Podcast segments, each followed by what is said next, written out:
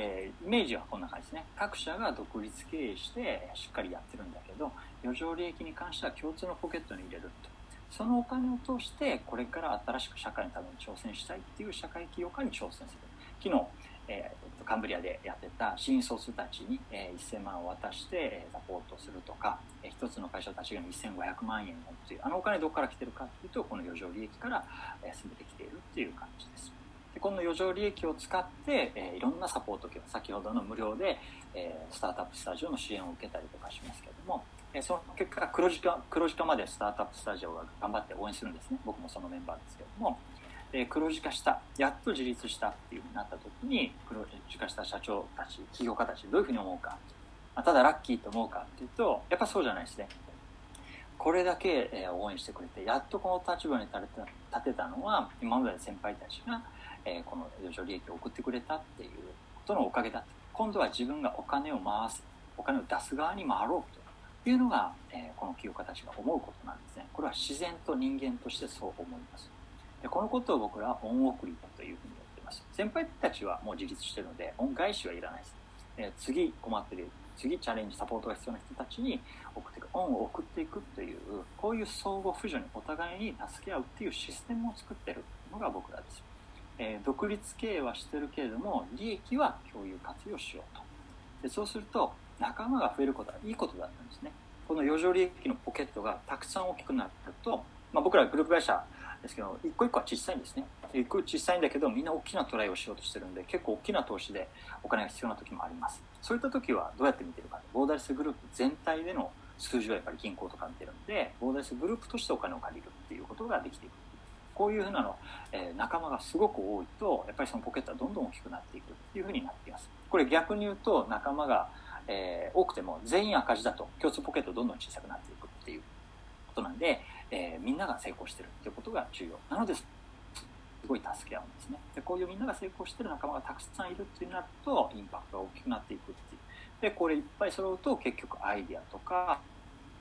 ノウハウっていうのが他者に共有されて広がっていくよっていうこういう仲間がたくさんいた方がいいんだっていう、え仕組みの方になっているので、え、みんなでこうだったらいろんな人を呼び込んでみんなでアイデアとかノウハウが世界中に広がっていくような形にしていこうよっていうこういう形でみんな、え、基本的に新しい人をどんどん迎え入れたいっていう気持ちでやっていってます。でこうやって、まあ、いい会社っていうのを僕らたくさん増やすことでいい会いい社会を作りましょうっていうのが僕らの合言葉です、えー、こうやって社会強化が、えー、新しくどんどん誕生していくシステムっていうのをあ取り組んできてるんですけどもこういう社会の仕組みっていうものを作っていきたいなと思った時に去年1年間で17社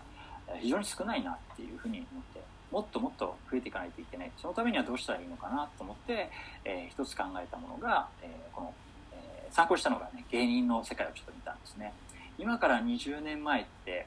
えーまあ、ダウンタウンとかうっちゃんなんちゃんとかトンネルズとかねごく一部の人しか芸人といったらテレビ出てなかったと思うんですけど今もすごいいろんな人がテレビ見てニュースのね司会なんかもねやってたりしますよね。この変化この二十数年起こった変化って何なのかなっていうのは一つ僕が注目したポイントです。えー、その一応 一つが、あのこう変わった一つのポイントはあの吉本興業がやった NSC ニュースタークリエーション、えー、あの効果はすごく大きいんじゃないかなと思います。昔は芸人になりたいと思ったらやっぱりあこの前志村けんの話あってますけどけれども、えっと、え誰だっけね。まあ、リーダーのところに家にこう押しかけていってあの弟子入りさせてくださいってやっぱああいう時代があったわけですよね。でも今芸人になりたいと思ったら吉本興業 NSC に入ったらいいんですよね。で合格率99.9%ですねだからもうなりたいと思ったらすぐ入れる。そこで1年間修行して、えー、まあ学んで芸を学んで、えー、これならいけるぞいい相方いるぞ思ったら芸人を本格的目指せばいいしそうじゃなければ他の道に行こうっていうこの安心のステップを作ったっていうのが芸人をすごく増やした吉本興業工業がやったすごい功績かなっていうふうに思っています。こう考えるとですね起業家も同じやなっていうふうに思っています。社会のために起業したいっていうふうに思ってもじゃあいきなり銀行に行って、えー、借金する担保入れて借金するできるかってそれだとなかなか難しい。やっぱり吉本興業がやった NSC のように芸人になりたいと思ったらまず養成所おいでっていうのがしいのに社会起業したいと思ったら起業家養成所に行けるっていうそういうものが日本中にないと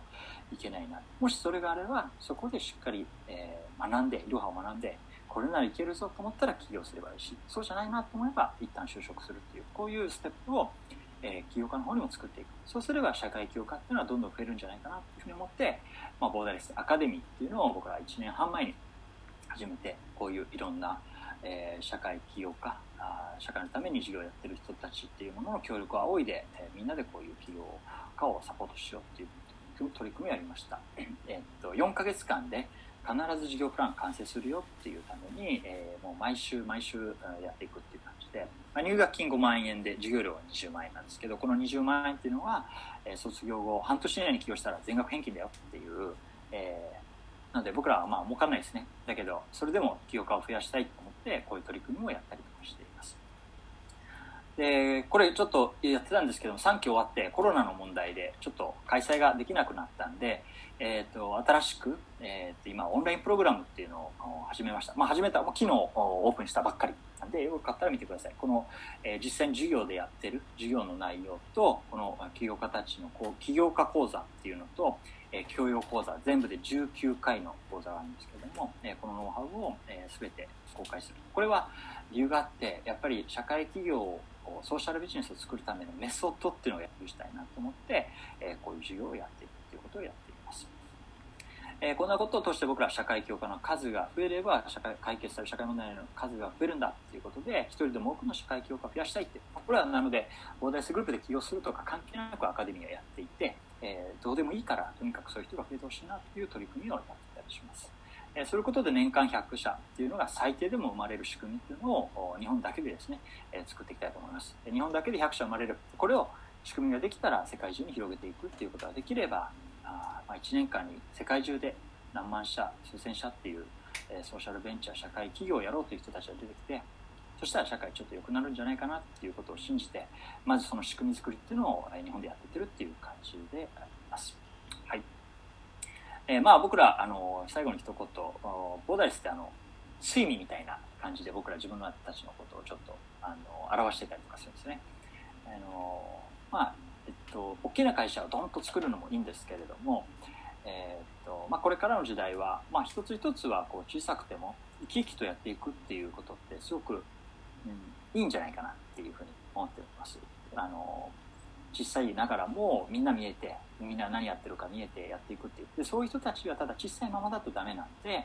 えー、その人たちはやっぱり連携し合いながら共に作っていくっていうそういうこう関わり方っていうのができる。だから同じボーダレスという枠組みの場合はその事業を通して社会を良くしていこうっていうそういう社会協和をたくさん増やしていこうという一つのこう枠組みに対して集まった